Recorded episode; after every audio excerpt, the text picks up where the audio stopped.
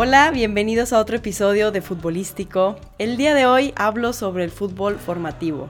Y a mí me encanta este tema, esa edad en donde los niños son unas esponjas y aprenden las bases del fútbol y de la vida. Y estoy muy emocionada por tener hoy a Manuel Ojalvo como invitado. Es experto en este tema. Él es entrenador titulado con máster en dirección deportiva y estudios universitarios de periodismo, es consultor FIFA, entrenador UEFA Pro y es CEO de la plataforma Me and My Club. Manuel tiene más de 12 años de experiencia impartiendo formación a entrenadores en diferentes países e idiomas, así como planificación y dirección de academias, eventos y planes metodológicos para clubes y federaciones de todo el mundo. Cuenta con experiencia en más de 20 países como España, Qatar, Estados Unidos, Noruega, Suecia, Jordania, Islandia, Suiza, por mencionar algunos. Actualmente, Manuel es asesor de metodología de Diego Forlán. El día de hoy hablamos sobre el fútbol formativo y cómo hacer que los niños disfruten más del fútbol, que aprendan y que lo practiquen durante más años. Hablamos sobre la importancia de la técnica, ya que Manuel se especializa en la educación técnica para que el futbolista asimile y ejecute los diferentes recursos aprendidos con el mayor porcentaje de éxito durante el partido, dándole herramientas para que el futbolista sea capaz de leer cada situación y prever todas las posibles soluciones. Hablamos del rol del entrenador y de los padres, cómo hacer que los niños estén emocionados por jugar y dispuestos a aprender, y cómo se comunica con niños en países donde no conoce el idioma. También hablamos sobre su plataforma Me and My Club, proyecto brillante para asistir en la formación a jugadores. Espero que disfrutes de esta plática, yo la disfruté muchísimo y comparto en gran parte esta filosofía que tiene Manuel sobre el fútbol formativo. Aquí está mi conversación con Manuel Ojalvo. El fútbol es un juego.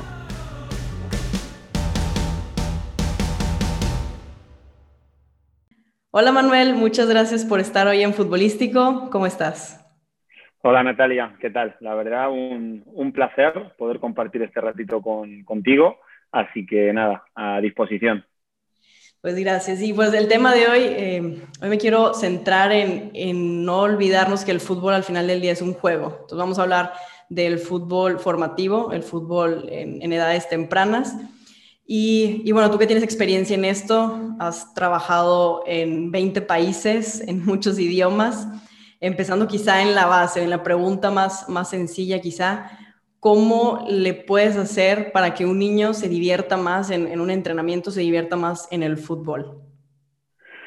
Eh, buena pregunta. A ver, eh, para que un niño se divierta, lo primero que tiene que pasar en ese entrenamiento es que él pueda hacerlo todo, ¿no?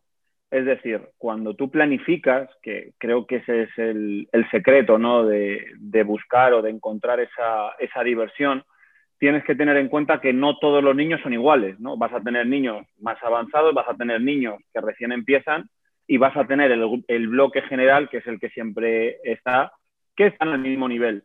Entonces, lo que tienes que conseguir es compensar a ese tan avanzado con a ese menos avanzado, que esa tarea todos la puedan realizar y se den cuenta que están aprendiendo, ¿no? Porque eh, si un niño no aprende y ya se da cuenta que algo le resulta aburrido o que se ríen de él o que no le encuentra la vuelta, eh, bueno, eh, se generan otros, otros problemas. Pero realmente para conseguir esa, esa diversión, el niño primero tiene que, darse, tiene que estar en un entorno seguro, ni que hablar, sano, todo lo que damos por, por supuesto, que hay en algunos países que se, supone, se supone que tiene que estar y bueno, y se complica, pero vamos a dar todo esto por supuesto.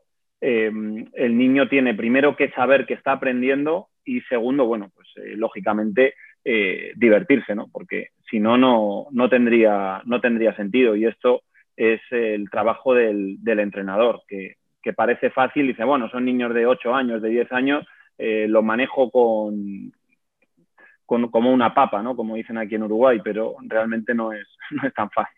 No, definitivo no es fácil y, eso es un arte, el, poder hacer un entrenamiento o actividades que, que, le vayan bien a un niño que va empezando como a uno que ya lleva quizá 3, 4 años jugando. Entonces, en esto, ¿cómo le haces para que, para que los dos, quizá con, con la actividad o quizá una actividad modificada para los dos, para que realmente aprendan los dos? O sea, ¿cómo, cómo haces este balance? A ver, cuando tú generas las tareas, lo que no puedes hacer es enfrentar a esos dos tipos de niño. Es decir, tú no puedes enfrentar al más avanzado con el menos avanzado, primero, porque el más avanzado se va a aburrir y en función del carácter del niño puede empezar a vacilar, ¿no? Eh, esa terminología en México es vacilar, es como eh, hacerse y pasarse de listo, ¿no? Y en cambio, en el otro lado, el niño se va a dar cuenta de que no tiene opción a competirle o a disputarle o a lo que sea y se te va a frustrar. Entonces ahí el entrenador tiene esa misión, lógicamente, de, bueno, de que cuando se generen esos duelos, que el más avanzado vaya con el siguiente más avanzado y el menos avanzado vaya con el siguiente menos avanzado, ¿no? Y luego los que comentábamos al principio, ese bloque medio, bueno, que se peleen entre ellos y ya no me fijo tanto, ¿no? Pero sí cuando hay una fila, cuando hay una tarea, cuando hay unas parejas, tal, eh, bueno, echar un vistazo y saber que Pepito tiene que ir de verde y Manolito tiene que ir de azul, porque como se enfrenten puede haber ahí un, tema, ¿no? Y luego, bueno, eh, lógicamente nosotros como entrenadores eh, podemos modificar cualquier cosa, ¿no? En función de dónde, tiremos la pelota, dónde nos posicionemos. Si veo que uno viene, se la quito yo y se la paso al otro. Yo, hay un montón de truquillos, ¿no? Que puedes hacer para, para darle esa ventaja al menos avanzado. Pitas un penalti que te lo sacas de la manga y lo tira a él y le acercas la pelota a cuatro metros. Yo, ahí te da, te da mucho margen para, para que todos, bueno, estén involucrados y que, y que lo disfruten de igual manera, ¿no? Sí, claro, y, y, ahí no se dan cuenta los niños si estás, si favoreces de repente a uno, no hay algún vivillo ahí que te dice, no, bueno, eso no era penalti. Y bueno, siempre, pero ¿qué ocurre? Cuando imagínate el partido va 3 a 3 y uno te protesta, le dices 4-3, te sigue protestando 5-3 y ya se calla, ¿no? Porque dice, voy a callarme porque como siga protestando al final me pongo 10 a 3 abajo. Y luego, bueno, también te puede pasar, que esto es un tema que siempre se comenta, que solo marquen goles los mismos. 1-0, 2-0, pues dices, el siguiente gol vale 3. 8-0, eh, el siguiente gol vale 10, con lo cual en el momento que el otro equipo haga un gol ya empata el partido, ¿no? Así, bueno, te da margen para, para favorecer a los menos agraciados ese día, ¿no? Y cómo me molesta eso cuando, cuando pasa eso, cuando a nosotros nos hacen eso, yo digo, bueno, todos los 20 minutos que jugué tan bien, ahora ya no valen nada. No, pero sí creo que es una buena táctica. A ver, a ti seguro que te pasa otra cosa y es que cuando juegas con el equipo titular nunca te pitan una falta en contra y cuando juegas con el equipo suplente para las otras son todo falta y dices, ¿cómo es posible esto? Eso pasa en el fútbol de niños, pasa en el fútbol profesional y bueno, eh, son las reglas, ¿no? Pero bueno, eh, sobre todo en el fútbol formativo que es sin duda lo más, lo más importante, hay que tener esas mañas para, para conseguir el disfrute, ¿no? Definitivo, creo que es, bueno, yo pienso que es la base, ¿no? De todo, medida que un niño disfrute lo que está haciendo, va a aprender y va quizá a permanecer más tiempo en el deporte, que esa es como la siguiente pregunta. Eh, ¿Qué crees tú que debe de estar ahí para que un niño permanezca en el deporte, ya sea fútbol o ya sea cualquier deporte, que no, que no le crezca este resentimiento al deporte? este, o, que lo practique, mm, si no de manera profesional, pero que lo siga practicando el resto de su vida. ¿Tú qué crees? ¿Cuál es tu opinión en cuanto a los ingredientes que deben de estar ahí para que eso pase? A ver, eh, esto es todo un tema. Eh, tú estás en México, yo ahora estoy por circunstancias en Sudamérica y aquí se acentúa muchísimo más. Eh, y yo voy a contracorriente con el pensamiento general, ¿no? Pero en la base, si me das a elegir o me dices, Manuel, tienes que hacer una tortilla y solo puedes elegir un ingrediente, ¿no? Ahí te digo, yo solo trabajo la técnica, ¿no? Que lo otro es importante, seguro, el, desarrollo físico, el desarrollo cognitivo, em, el desarrollo táctico, son cosas súper importantes, pero son cosas que se pueden aprender más tarde. O sea, y esto es así, tú habrás visto compañeras que te llegan eh, 3, 4 kilos por encima de su peso y en dos meses, como mucho, con una buena preparación, una buena dieta, están en forma. Has tenido compañeras que te han llegado, pues, que las cambian de posición, que se tienen que habituar, que tienen que asimilar un montón de conocimiento y tienen al técnico, al ayudante, que le ponen los vídeos, le dan las pautas y en cuanto en dos semanas, tres semanas, asimila todo y puede jugar en esa posición. Pero ¿qué ocurre? Te llega una jugadora que no sabe controlar el balón, que no sabe dar un pase, la pierna mala ni para apoyar. A esa jugadora no la enseñas en dos meses a esa jugadora es un trabajo de cuánto, de 12, de 14 años. Eh, lógicamente eso no lo vas a adelantar por muchas horas que le dediques, porque ya el cuerpo eh, no está preparado para asimilar todo ese, ese conocimiento, ¿no? Entonces, en el fútbol formativo, y esto es un error, ¿no? Aquí sucede, aquí se centran en los grandes, en los fuertes, en los rápidos, eh, los que le pegan de punta y la ponen en la otra portería. Y luego, ¿qué ocurre? Que eh, hay un filtro cuando pasan del fútbol formativo al fútbol juvenil, que aquí en Uruguay es a los 13 años. Y esto es un dato real, ¿no? El 77% de los jugadores quedan sin equipo. Sin equipo, Natalia. No te digo que eh, no, no, vayan a ser profesionales, no, no, no, quedan sin equipo porque de los 600 y pico clubes de baby fútbol que hay en el país, pasan a los 18 de la A y los creo que son 14 y 16 de la B. Con lo cual, por eh, matemática sencilla, ya te das cuenta que la proporción es muy reducida, ¿no? Entonces, ¿qué pasa? Todos esos niños que quedan afuera, eh, yo que sé, se van al fútbol, a la liga universitaria, a la liga no sé qué, pero no tienen una base técnica, no tienen nada. Eh, ni que hablar que el veintipico por ciento que pasa al fútbol formativo, tampoco estamos hablando que sean pelés, ¿no? pero bueno, han destacado sobre el resto y han sobrevivido, pero aún así tampoco tienen una base técnica. Y volviendo a tu pregunta para mm, rebatir, em, te das cuenta en el papi fútbol, que vas a decir, bueno, pero eso, sí, sí, aquí hay papi fútbol, eh, que incluso está organizado por categorías más 33, más 35, más 40, no me las sé bien. Pero el papi fútbol, Natalia, van a dos cosas, a romper un tobillo o a desgarrarse porque no lo disfrutan, no lo disfrutan, porque no saben jugar al fútbol, porque no tienen una base técnica. Entonces, si a ti te gusta el fútbol, lo que te tienen que enseñar es a jugar al fútbol, ¿no? Y al fútbol se juega con la pelota y yo tengo que saber tratar la pelota. Esto creo que aquí todo el mundo tiene que estar de acuerdo, ¿no? Eh, entonces, si yo no tengo esa base técnica, el día de mañana no voy a poder disfrutar del fútbol, porque si yo no mm, puedo manejar la pelota, no puedo disfrutar. A mí no me digas que no, pero has ganado y, y qué contento estoy y bueno, yo me pondré contento cuando mi equipo gana ni que hablar, pero me gusta disfrutar y me gusta tener la pelota y dar un buen pase, hacer un caño, eh, tirar a portería con opción de meter gol, yo qué sé.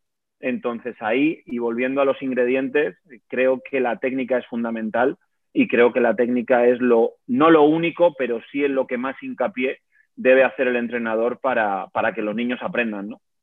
Y técnica, eh, tú dices, bueno, ¿desde qué edad la trabajas, creo que es como que ya es, muy obvia la respuesta, pero eh, quizá para acentuar en esa importancia, ¿desde qué edad es importante trabajar la técnica?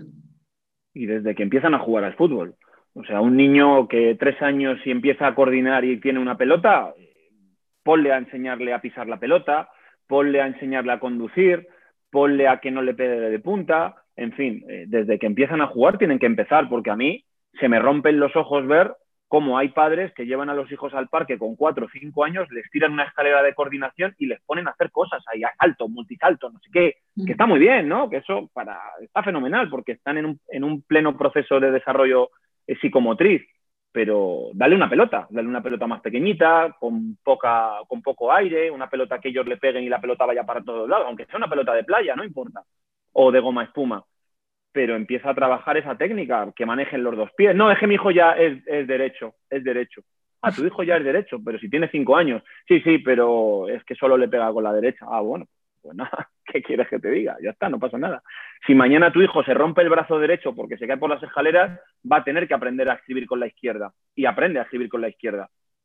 Eh, es así, porque está obligado. Entonces, si tú no le generas esa, esa obligación, entre comillas, jamás va a aprender porque tú ya le estás coartando esa, esa posibilidad. Entonces, bueno, eh, lógicamente hay un plan de trabajo, la técnica hay que trabajar en función de la edad, en función del desarrollo psicomotriz, una serie de, de capacidades y cualidades. Eh, ahí podríamos estar hablando horas y horas, ¿no? Pero ya te digo, el niño desde que empieza a jugar al fútbol tiene que empezar a aprender a, manejar la pelota.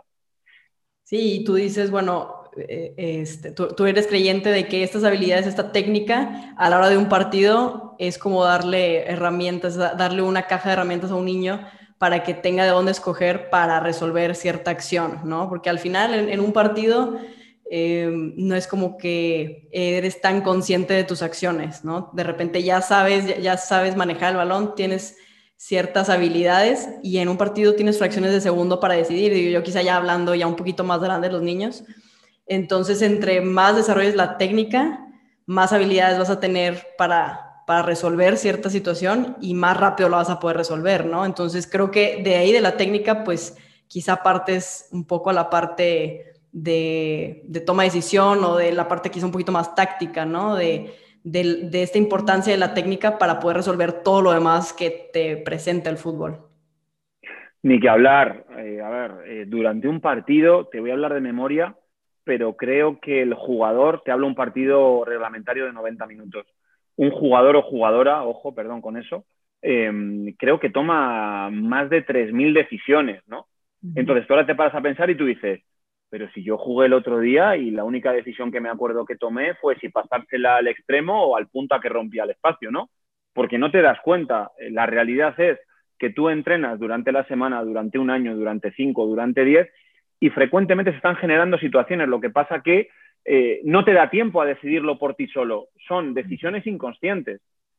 Entonces, y esto lo has mencionado tú antes muy bien, cuanto más automatizado yo tenga un movimiento, me va a salir sin pensar porque aquí eh, entramos en un apartado más, más científico ¿no? de, metodología, pero cuanto más repites una acción, cuanto más repites un gesto técnico, eh, la fibra del cerebro, ahí no vamos a hablar de genomas, sinaptomas, no vamos a entrar en eso porque te aburro a ti, aburro a todo el mundo, pero esa fibra cada vez se va haciendo más fina, ¿no? ¿Qué quiere decir esto? Que el paso de la información es mucho más rápido. Entonces, si tú te paras a pensar en Andrés Iniesta, Andrés Iniesta no está pensando lo que va a hacer con la pelota. Él no piensa, eh, empieza a ver rivales por aquí, por allá, y ahora salgo por aquí, me la llevo por acá.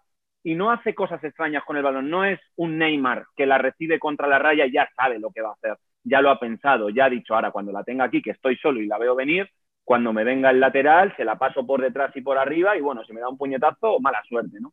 Pero en el caso de Iniesta, él no piensa lo que va a hacer. En el caso de Xavi, tampoco. En el caso de, yo qué sé, de Frenkie de Jong, todos esos jugadores que te juegan por dentro y que constantemente tienen que resolver con la pelota. Lo fácil que es, bueno, la pego para arriba y que se mate el delantero, ¿no? Lo complicado es tener esa capacidad de sujetar la pelota y no perderla, ¿no? Entonces, lógicamente, eso lleva un proceso de trabajo de recursos técnicos en función de por dónde me viene el rival. Bueno, me viene de frente, le tengo que hacer una cinta. Bueno, le tengo al lado, tengo que hacer un cambio de ritmo. Bueno, me viene por cualquier lado, bueno, un cambio de dirección.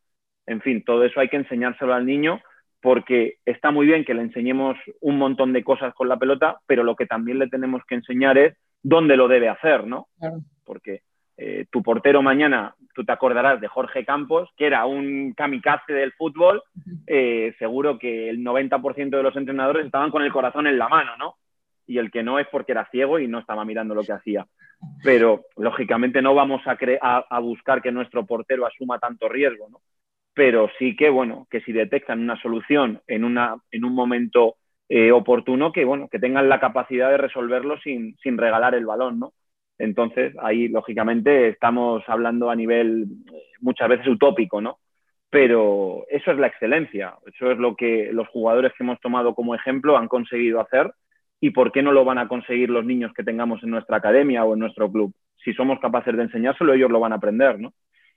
Claro, y bueno, aparte, o sea, ya les enseñas la técnica y eso les va a ayudar a tomar mejores decisiones, pero, por ejemplo, ¿qué en sí puedes, eh, no quise enseñarles, pero hacer que practiquen los, o sea, ya desde niños, ¿no? A temprana edad, para mejorar esta toma de decisiones o para hacer estos, que esta técnica la puedan aplicar de mejor manera? ¿Qué, ¿Qué, has visto tú que funciona en ese sentido, en practicar toma de decisiones?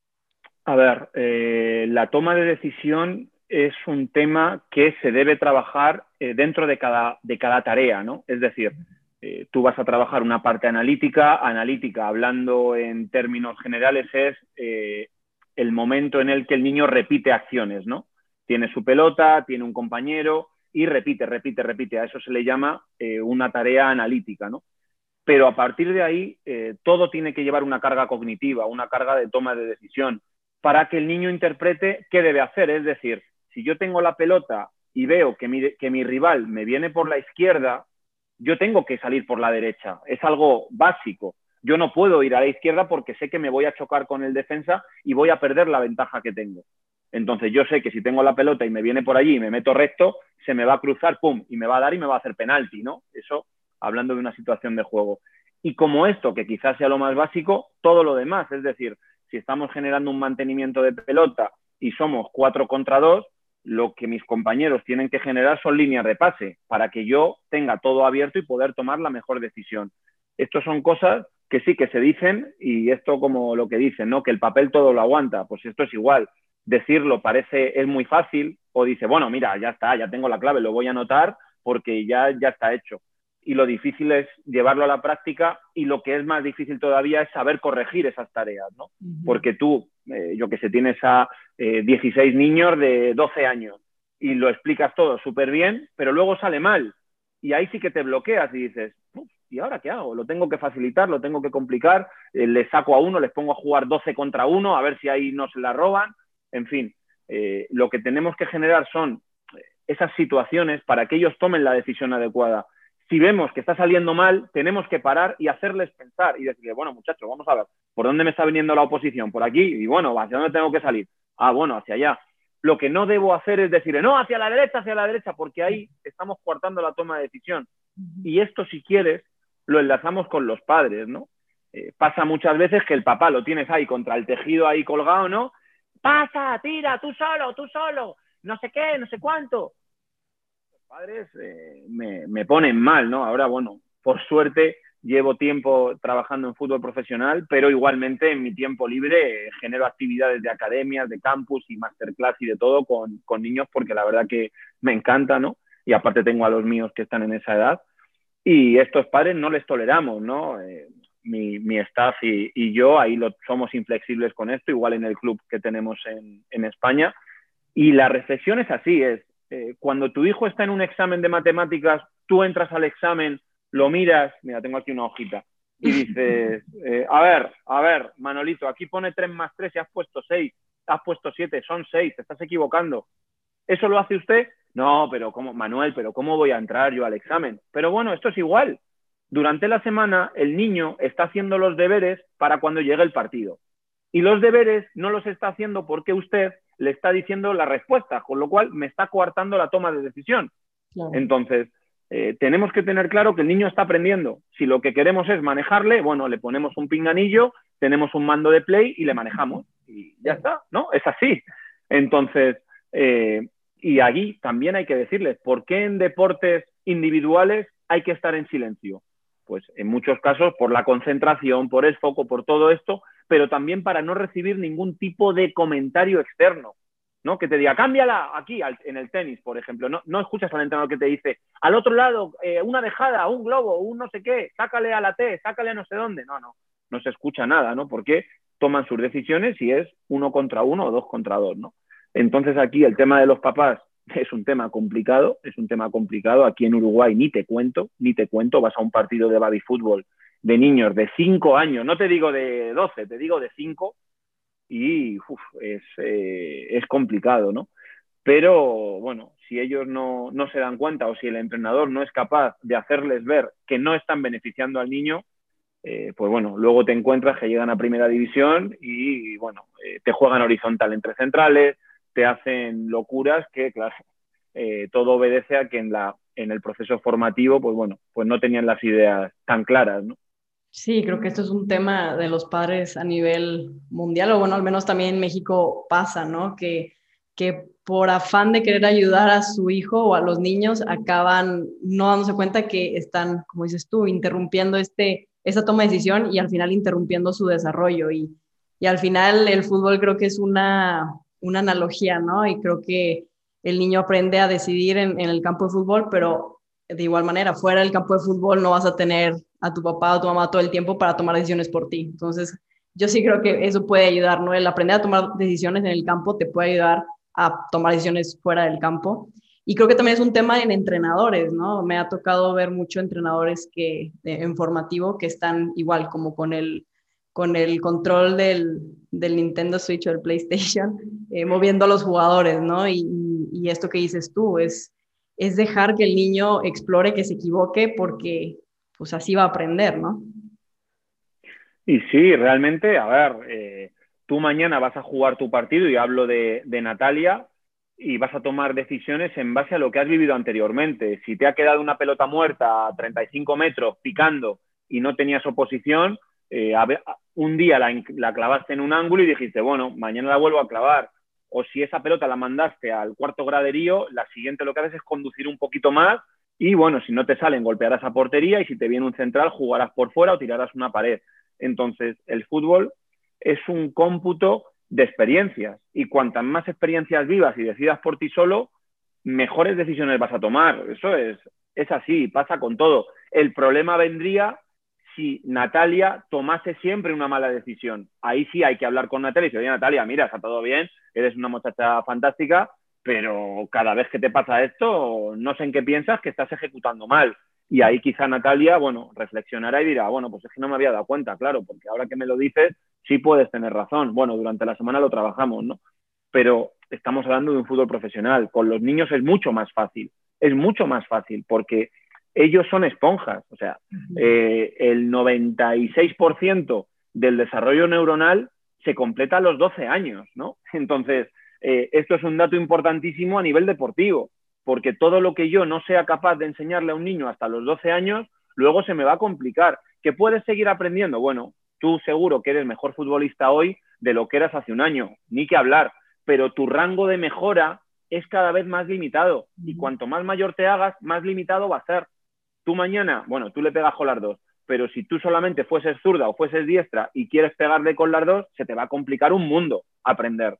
¿Que vas a conseguir en un año dar pases cortos? Bueno, que al no sé cuánto pases largo, bueno, que ya una técnica de golpeo que te permite pegarle de fuera del área, y bueno, nada es imposible. Con dedicación y con perseverancia, el mensaje debe ser ese, pero la realidad es que un niño que a los 12, 13 años no te maneja los dos perfiles, eh, es muy complicado que después lo consiga, ¿no?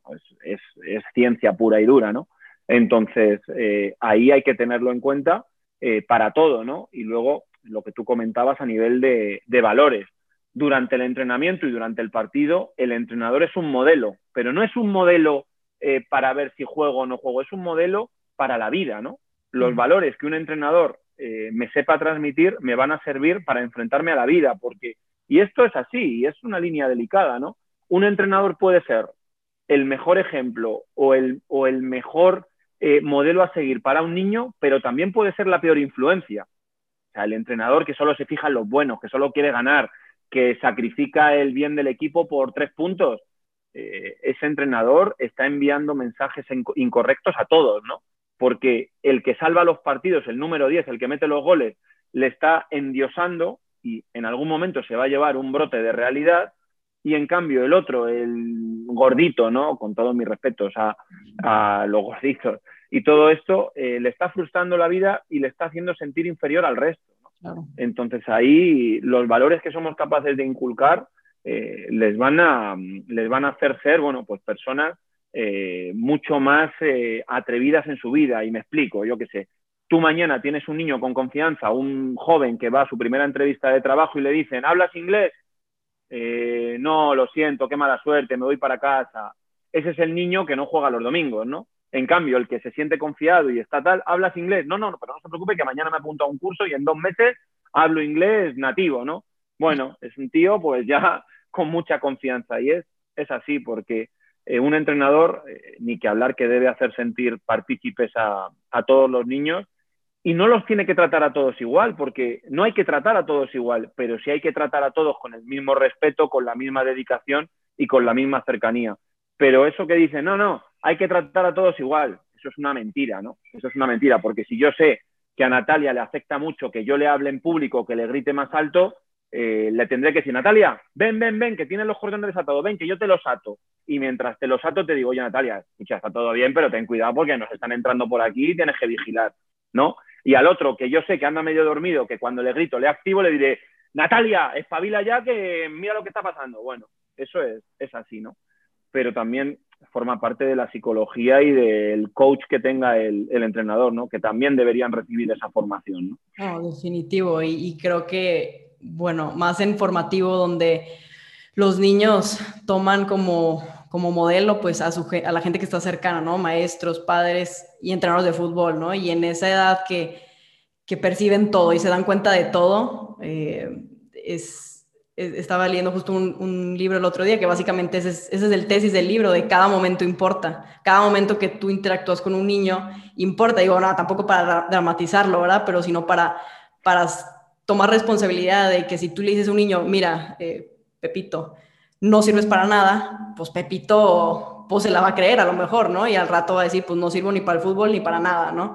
Entonces creo que es una gran responsabilidad y como dices tú, le transmite los valores y en esa edad que, que pues dices tú, no, para los 13 años el setenta y tantos por ciento no va a tener dónde jugar, pero esas personas o esos niños van a ser adultos algún día, ¿no? Se van a llevar lo que aprendieron quizá del fútbol, esa confianza, ese, esa, esa actitud de no sé inglés, pero mañana lo aprendo, esa perseverancia, ese trabajo duro, se lo van a llevar para lo que sea que hagan. Entonces, digo, yo sí creo que es, es muy, muy importante esa parte, el no olvidar que que muchos no van a ser futbolistas, que no van a ser el siguiente Messi, el siguiente Pelé, pero sí van a ser adultos y sí van a aprender cosas que se los van a llevar para toda la vida, ¿no? Es una, es una enorme responsabilidad como entrenadores y como padres también, si, si tu hijo juega algún deporte.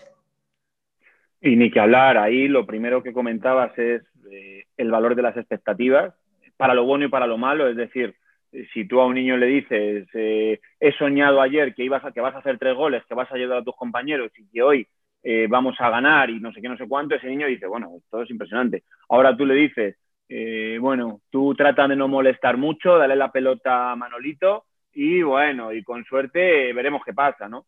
Pues lógicamente ese mensaje en un niño tiene, tiene mucha incidencia, ¿no? Es así. ahí hay un estudio que una, una mala frase de un entrenador te tira al traste dos semanas de entrenamiento, ¿no? Entonces es, la leche, ¿no? Y ahí ni que hablar que tenemos que tener mucho cuidado con lo que decimos y mucho cuidado con el ejemplo que damos, ¿no? Porque el haz lo que yo digo pero no lo que yo hago no sirve, porque un niño, eh, primero que lo que tú le dices no es lo que termina haciendo, lo que él entrena y lo que valida que funciona es lo que termina haciendo. No porque tú le digas, tú juntas, no, vamos a jugar aquí, pelota con el central, al lateral, volvemos, nos saltamos a no sé dónde, hacemos no sé qué, tal. Y en el descanso les dices, claro, os he dicho que hicierais estos pases, pero no los estáis haciendo. Ah, no me estáis haciendo caso. No, no, perdona. Es que eso hay que entrenarlo. Es que el niño tiene que validarlo, tiene que darse cuenta que eso funciona. Tiene que tener una oposición de una defensa pasiva, de una defensa eh, un poquito más activa, pero bueno, con una pequeña ventaja para darse cuenta que eso funciona. No es lo que yo digo, es lo que se hace, ¿no? Es lo que yo trabajo, lo que yo valido y lo que yo realmente me siento convencido de que va a funcionar, ¿no? Porque eh, si no es, es vender humo, ¿no? Hay infinidad de entrenadores que van perdiendo en los partidos, de esto se han hecho millones de estudios y se les escucha, es que no me estáis haciendo caso, pero ¿por qué no hacéis lo que yo digo? No, hombre, no, es que en el partido tú no tienes que hablar, en el partido te tienes que sentar, disfrutar, celebrar los goles y hacer los cambios y dejar que ellos jueguen, punto. Porque lo que dices no lo tienes que decir en el partido, lo tienes que trabajar durante la semana, ¿no? Entonces, bueno, ahí hay un montón de, mitos, ¿no? Con, todo eso y es la realidad. O sea, un niño, eh, igual que la educación, ¿no? Y ahora te hablo más quizá como padre que como, que como entrenador. Eh, tu hijo va a asimilar los comportamientos que te ve a ti hacer si tú tiras eh, los papeles en el suelo, él piensa que eso está bien y voy a tirar los papeles en el suelo. Si yo dejo todo la cama sin hacer por las mañanas, él va a dejar la cama sin hacer, porque si mi padre lo hace, eso está bien. Entonces, esto extrapolado al deporte es lo mismo. Si mi entrenador llega 10 minutos tarde y yo llego 8, no pasa nada, porque hemos llegado tarde. Si mi entrenador está eh, fumando un cigarrillo en la esquina, cuando yo tengo 14 años y me voy de excursión con el colegio y Manolito lleva un cigarrillo que le ha quitado a su madre, nos lo fumamos porque eso está bien. Mi entrenador lo hace, eso está bien, ¿no? Entonces, cuidado, ¿no? Cuidado con todo eso porque realmente somos un ejemplo muy, muy importante, ¿no? Y, y es así, ¿no? Y ya por cerrar este, esta pregunta, los niños pasan un montón de horas en el colegio, pero el resto de horas la pasan con su entrenador. Hay niños que pasan más horas con el entrenador que con el padre, ¿no? Durante la semana. Entonces, imagínate la, influencia que eso genera en ese, en ese niño. Y hay que, hay que tratarla con, mucho cuidado, ¿no? Definitivo, es para tomar responsabilidad y, estar conscientes de todo, de todo lo que hacen los entrenadores, impacta, ¿no? En el niño.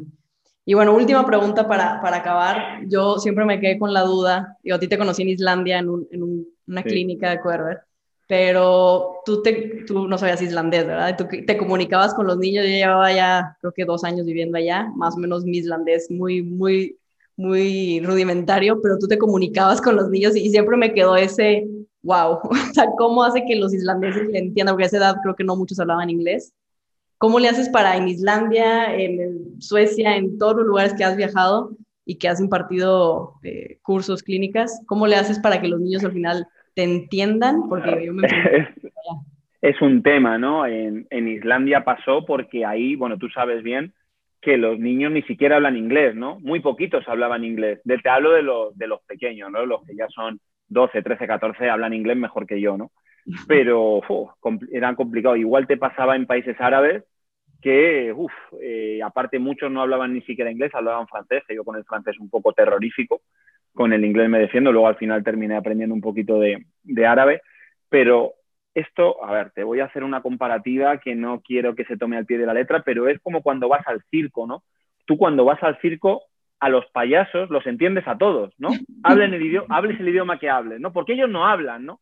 Entonces, trabajar con esos grupos es como hacer de payaso, no, no, no quiero que se le saque. decir, te, estás diciendo payaso. Literal. Pero es así, si tú al niño eres capaz de demostrarle lo que quieres que haga, muy gestual, muy cercano, muy dinámico, el niño va a repetir lo que te ha visto hacer a ti y luego tienes el silbato que sabes que te ayuda un montón para decir, no, no, aquí, esto, de esta manera, esto, de esa, oh, qué bien, tal. Entonces, bueno, tú estuviste allí y no te voy a descubrir nada, pero la verdad que los niños aprendieron un montón, nos lo pasamos fenomenal. Creo, bueno, creo no, eh, recuerdo perfectamente que tú estabas en plena recuperación de tu, de tu lesión, que tenías una movilidad un poco eh, reducida, pero lo pasamos fenomenal y bueno, aprendes un montón, ¿no? Porque te llevas un montón de cosas y aparte Islandia es un país eh, espectacular. Eh, yo las veces que he ido lo he, lo he, disfrutado muchísimo y con los niños, bueno, la verdad que los pequeños son bastante demonios y te cuesta mucho y más cuando hay problemas de, de lenguaje, ¿no? De comunicación. Pero bueno, eh, la realidad es que estás cuatro, cinco, seis días y, tratas de disfrutarlo y de hacerles eh, que se lleven algo, ¿no? Porque ir allí y no dejar nada, la verdad que no te sientes bien contigo mismo. Entonces, bueno, siempre tratas de, volcarte y de que por lo menos te, recuerden por algo que, han aprendido, ¿no? Sí, súper, me encanta. Y, justo el otro día escuché una frase de Bielsa, digo, no sé si la acaba de decir o hace mucho, pero dijo, me doy cuenta que soy mejor entrenador entre menos hablo. Y creo que esa experiencia en Islandia, hablando con, o sea, tratando de, enseñarle a los islandeses sin hablar eh, islandés, te demuestra eso, ¿no? Que quizá con gestos o, quizá dejándolos jugar, al final del día es, es mejor que, y, y, regresamos a lo mismo, ¿no? Que entrenadores o padres que están diciendo y diciendo y diciendo muchas cosas, cuando al final el, niño va a encontrar la manera de solucionarlo si le das las herramientas o, o, la base, ¿no? Sin duda, sin duda. Hay que, hay que dejarles explorar, hay que dejarles equivocarse y esto, bueno, te, pasa, ¿no? Cuando te dice tu madre, no, no, esa niña, esa no me gusta para ti, más te gusta, ¿no? Aquí pasa igual. Al niño tienes que dejarle que, que se equivoque, que aprenda y obviamente si vemos que se ha caído 300 veces con la misma piedra, tendremos que decirle, mira que la piedra está ahí, a ver cómo la sorteas, ¿no? Pero bueno, eh, se tienen que dar cuenta por sí mismos, lo tienen que descubrir y lo tienen que, disfrutar, porque lo dijiste al principio, el fútbol es un juego, para mí es el mejor de los juegos, no existe nada eh, ni parecido, ¿no? Y, queremos que ellos lo sientan igual y que, que lo puedan eh, y lo puedan desarrollar, ¿no? Porque si no, ¿qué sentido tendría toda esa formación? Definitivo, definitivo. Y bueno, para acabar, le pregunto, le hago unas preguntas a todos mis invitados, quizá para obtener una perspectiva diferente del fútbol. Son preguntas más, lo que te venga a la mente, ¿verdad? Eh, no, no, hay, no hay correcto ni incorrecto. La primera es, define el fútbol en una palabra. Vida. Vida. Súper. Estas ya puedes eh, usar más de una palabra, ¿verdad? Para ti, ¿qué es el fútbol o qué te ha dejado el fútbol? Eh, para mí, me dio o me generó lo peor de la vida, pero hoy me ha dado lo mejor de la vida, ¿no? Porque, eh, bueno, te doy una pequeña explicación. Eh, llegó un momento en el que el fútbol no me eligió porque las lesiones me tiraron al lado y bueno, tuve la suerte o la capacidad de reinventarme, de centrarme mucho más en el apartado formativo de especializarme en algo que, en ese momento pocos eh, hicieron ¿no? o quisieron hacer. y hoy he tenido la suerte, bueno, o tengo la suerte de estar en un cuerpo técnico cuyo entrenador fue balón de oro de un mundial, ¿no? Y fue Pichichi en la Liga Española por encima de Cristiano Ronaldo y de Messi. Entonces, creo que eso a día de hoy, no sé si te lo hubiera firmado hace 20 años, con la posibilidad de, poder, de, haber podido jugar un poquito más, pero bueno, eh, a día de hoy soy el más, el más feliz del mundo, ni que hablar. Wow. Si tuvieras una conversación con un alien y le tuvieras que, un extraterrestre, y le tuvieras que explicar qué es el fútbol, que no supiera nada de fútbol y se lo tiene que explicar, ¿cómo se lo describirías? Asumiendo que habla español, ¿verdad? Eh, le preguntaría si quiere ser feliz y si me dice que sí, le diría, bueno, entonces tienes que aprender a, a jugar a esto. Está genial esa respuesta. Y última, ¿alguien a quien admiras y por qué? Alguien. Tiene que ser eh, que todo el mundo le conozca, imagino. No, no, no, a, quien quieras. Eh, alguien a quien admires.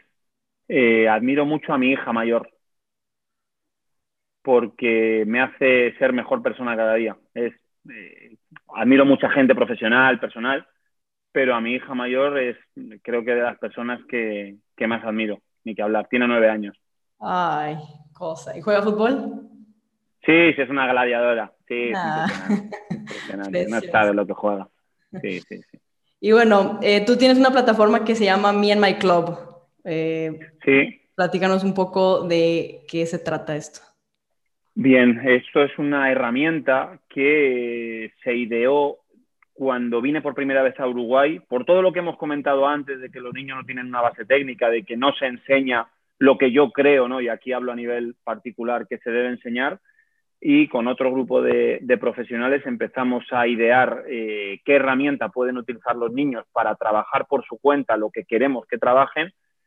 Y ahí, bueno, empezamos a desarrollar esta plataforma que, que como bien ha dicho el Mía en My Club, donde no solamente los niños, porque en una primera instancia se pensó para los niños, ahora ya hemos incorporado todos los perfiles que rodean a un club, desde, yo que sé, el centro médico, con el fisio, con el nutricionista, con el psicólogo, eh, con el preparador físico, la administración, el director deportivo, el entrenador, bueno, todos los que rodean a un club están eh, con sus propios perfiles, pero nos vamos a centrar en el niño donde tiene la posibilidad de recibir información eh, a todos los niveles, ni que hablar del apartado técnico por su nivel, por su categoría, por su edad, por el recurso que quiera aprender, si es un cambio de ritmo, un cambio de dirección, un, regate, una cinta, controles, eh, golpeos, ya sean largos, cortos, a portería, lo que sea.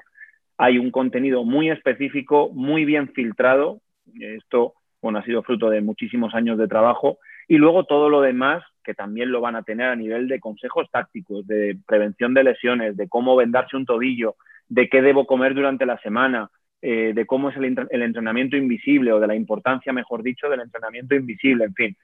Todo lo que entendemos que un niño o un jugador debe conocer eh, para desarrollarse plenamente. Y también, bueno, de todo lo que rodea, en este caso, yo que sé, jugadores de 14, 16 años, cómo gestionar las redes sociales, cuándo no debo publicar algo, qué no debo publicar, en fin, cosas porque eh, tú estás muchísimo más metido que yo en las redes sociales y ves que meten la pata y dices, uff, ¿cómo es posible que esté haciendo estas cosas? ¿no? Entonces, ahí también hay muchas veces que no tienen la formación y también, bueno, vamos a tratar que, los niños, bueno, pues eh, reciban esas pautas o ese conocimiento que luego lo quieren implementar, bueno, que lo hagan, que no, bajo su responsabilidad, pero al menos que la información esté ahí, al igual que el inglés, que entendemos es fundamental y darles unos pequeños talleres, así sean de, de inglés deportivo, ¿no? Mañana te van a jugar a, yo que sé, a Miami, a Nueva York o a California y que por lo menos le puedan protestar al árbitro, ¿no? Entonces, que, tengan esas nociones básicas, ahí, bueno, lo hemos incluido también en, la plataforma y, creo que hemos conseguido una herramienta muy completa y muy didáctica y pedagógica a la vez. Está muy padre porque hay muchos temas que dices que, que quizá nadie te explica o no tocas hasta ya bueno, no quiero decir muy tarde, ¿verdad? Pero ya muy avanzado tu, tu desarrollo o tu carrera profesional, ¿no? Y que te los platiquen, que te los vayan introduciendo más joven, está padrísimo, porque al final del día, todos estos temas que no son ni técnicos ni tácticos, también toda la nutrición, entrenamiento invisible, redes sociales, que ahorita está, pues es un boom y va a seguir, ¿no? nadie te lo explica, tienes que irlo descubriendo por ti mismo y a veces pues tardas unos años, ¿no? En, en, en pues en agarrarle la onda, ¿no? Pero con plataformas así, pues más rápido, ¿no? Ya, ah, ok, ya mínimo sé de qué trata, ya, ya puedo adelantarme, ¿no? No tardarme dos, tres años, sino en unos meses lo aprendo y está genial la idea, la verdad. Sí, sí, la verdad, muy contento, muy Ya te mandaré un usuario para que puedas acceder y, que lo descubras por ti misma. No, está, está muy padre, muy, muy holístico, muy integral, me gusta, me gusta la idea y, y sí hay poco, hay poco de esto en, en, el mercado, así es que creo que creo que es una muy buena idea. Habrá que, habrá que probarlo. Sí, sí, sí, ahí te queda pendiente esa, esa invitación, ni que hablar. Y bueno, ya último, eh, ¿cuáles son tus, tus, redes sociales para aquellos que te quisieran seguir, quisieran conocer un poco más de tu trabajo, de, de lo que haces? ¿Dónde te pueden encontrar? Eh, me van a encontrar fácil porque mi apellido es poco común, es eh, manuel.ojalvo, ojalvo se escribe sin H y con V, V de Valencia, aquí dicen B corta, eh, pero bueno, seguro que, que, vas a colocar algún rótulo para que lo puedan, para que lo puedan ver. Así que ahí me van a encontrar, igual cualquier cosa, cualquier duda que me contacten directamente, trato de, de responder, eh, no digo en el día ni en dos días, pero siempre termino respondiendo creo que, que a todo el mundo y, y tratando de, de, compartir y ayudar porque de eso se trata, ¿no? El, el compartir es, es, saber, ni que hablar, así que bueno, en eso, en eso intentamos ayudar siempre. Súper, y ese es en, en, Instagram y en qué otra plataforma? Y, y Facebook también. Eh, Twitter, la verdad que tengo, pero no lo sé usar y te lo tengo que reconocer. Entonces, si alguien me quiere consultar cualquier cosa, que lo haga a través de Instagram o a través de Facebook, porque ya te digo, Twitter sé que tengo porque tengo la aplicación y veo ahí en la campanita esa un montón de números, pero no, mejor por ahí no. Creo que ahí en, en mi My Club tienen un, un curso ahí rápido de Twitter. ah, bueno, ahora que... Sí, sí, sí, tendré que estar... Mira, en casa del herrero, cuchillo de palo, ¿no? Como y en Me and My Club, e, ¿ese cómo lo pueden encontrar? Eh, ¿Hacer redes sociales o tienen algún, alguna sí. página web? Hay página web que es eh, meandmyclub.com y en Instagram también lo van a encontrar en, en arroba meandmyclub, ahí le va a aparecer eh, directo. Así que igualmente, cualquier duda, cualquier cosa que tengan respecto a la plataforma, que contacten porque ahí hay un, un grupo de profesionales que eh, en un periodo de tiempo muy reducido seguro que les están resolviendo esas dudas. Perfecto, pues muchísimas gracias Manuel. Disfruté mucho esta conversación, en verdad, aprendí cosas. Gracias por tu tiempo el día de hoy. Bueno, Natalia, la verdad que el, el placer es mío, un, un gusto enorme compartir eh, contigo este ratito, así que nada, cuando quieras que ampliemos a otro tópico, a cualquier cosa, cuenta conmigo porque predisposición total para este tipo de iniciativa.